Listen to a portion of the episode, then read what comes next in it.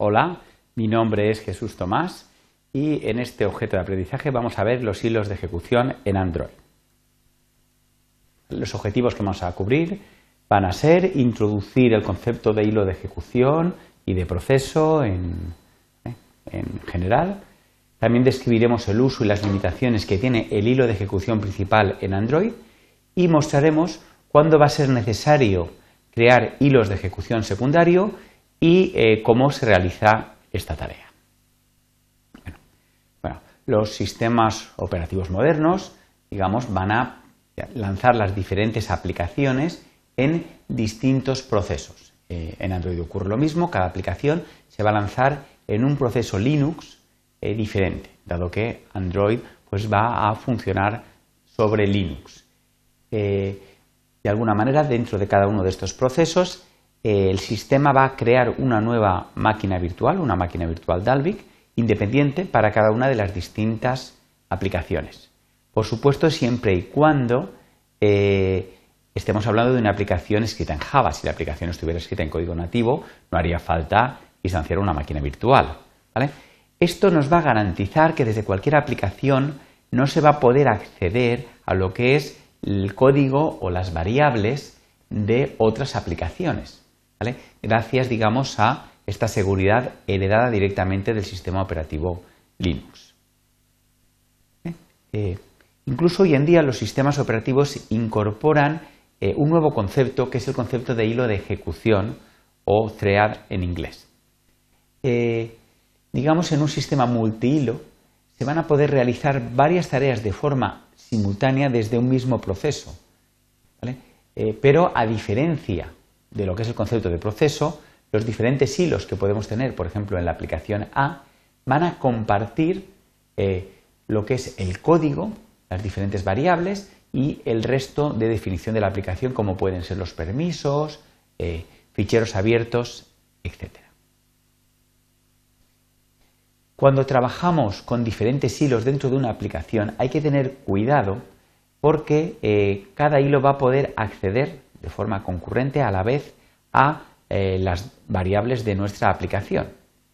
Y hay que tener mucho cuidado porque si desde un hilo modificamos el valor de una variable mientras que eh, se está leyendo desde otro hilo, podemos obtener unos resultados, digamos, pues bastante catastróficos. Para resolver este problema es habitual eh, definir lo que son secciones críticas.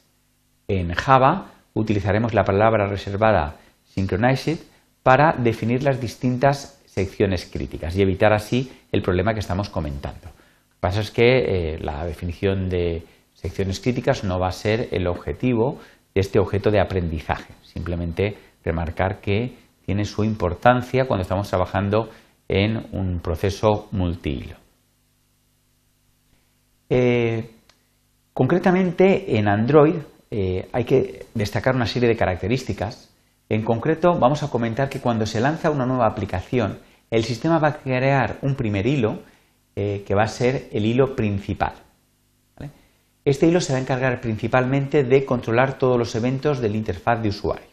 Es decir, todos los métodos que hemos escrito, que normalmente empiezan por on, onCreate, onDraw, onClick, etc., eh, van a ser ejecutados por este hilo, por el hilo principal. Por lo tanto, en muchas ocasiones también eh, se le conoce como hilo de interfaz de usuario, porque esta, digamos, es su finalidad principal. Hay que destacar que el sistema no va a crear un nuevo hilo por cada componente, es decir, por cada actividad o servicio, sino, que todas las actividades y servicios de nuestra aplicación van a ser ejecutados por este hilo principal. Eh, resulta muy importante cuando se está programando en Android eh, tener claro que nunca podemos bloquear el hilo principal. ¿Qué quiere decir esto? Cuando una eh, aplicación tiene que realizar un trabajo intensivo o tiene que esperar su código hasta que termine una determinada acción, hay que tener mucho cuidado de no realizar esto desde el hilo principal. Por ejemplo, imaginemos que estamos escribiendo el código para el método onClick y eh, queremos descargar, por ejemplo, una página web si no devolvemos rápidamente el control, terminamos el método on click, sino que estamos bastante tiempo esperando a que el servidor nos conteste, realmente vamos a estar bloqueando el hilo principal. Y eh, este hilo, si está bloqueado, no va a poder ser utilizado para resolver otros eventos del usuario.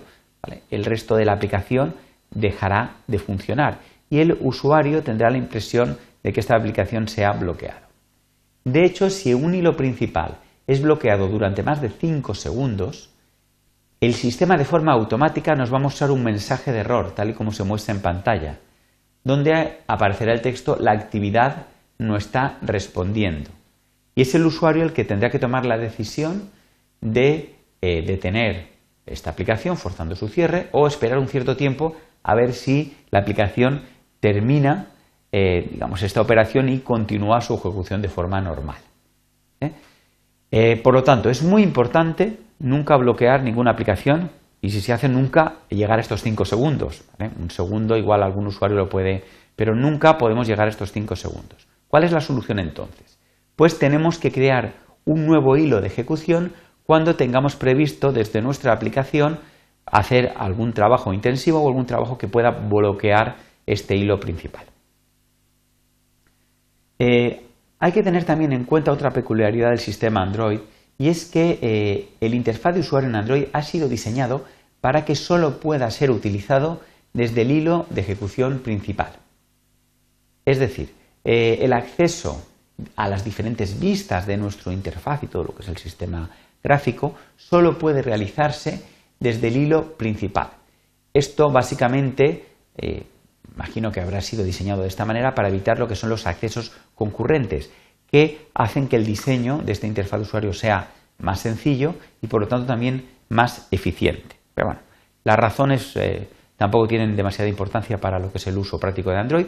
Lo que sí que tiene que tener muy claro todo programador en Android es que eh, si de alguna manera vamos a crear hilos de ejecución secundario, desde este tipo de hilos va a estar prohibido acceder a cualquier eh, función del interfaz de usuario. Por ejemplo, desde un hilo de ejecución secundario nunca podríamos escribir una sentencia como mi vista.setText hola. Esto daría directamente un error indicándonos en el, en el log de errores que se ha intentado acceder al interfaz de usuario desde un hilo que no es el principal. Muy bien, aclarado esto, comentar, eh, ya para terminar esta exposición, cómo crear un nuevo hilo en Android y realmente va a ser totalmente equivalente a cómo se crean nuevos hilos en Java. Si alguien ya tiene experiencia en creación de hilos de ejecución en Java, verá que es exactamente igual. Eh, lo primero que tendremos que hacer es crear una clase, en el ejemplo MiThread, que extienda la clase Thread. Solo es necesario en esta nueva clase sobreescribir el método run. Aquí pondremos todo el código eh, que queremos que se ejecute en este hilo secundario. Para poner en marcha el hilo va a ser muy sencillo, simplemente creamos un objeto, en el ejemplo thread, de la clase que acabamos de eh, eh, declarar y llamamos al constructor.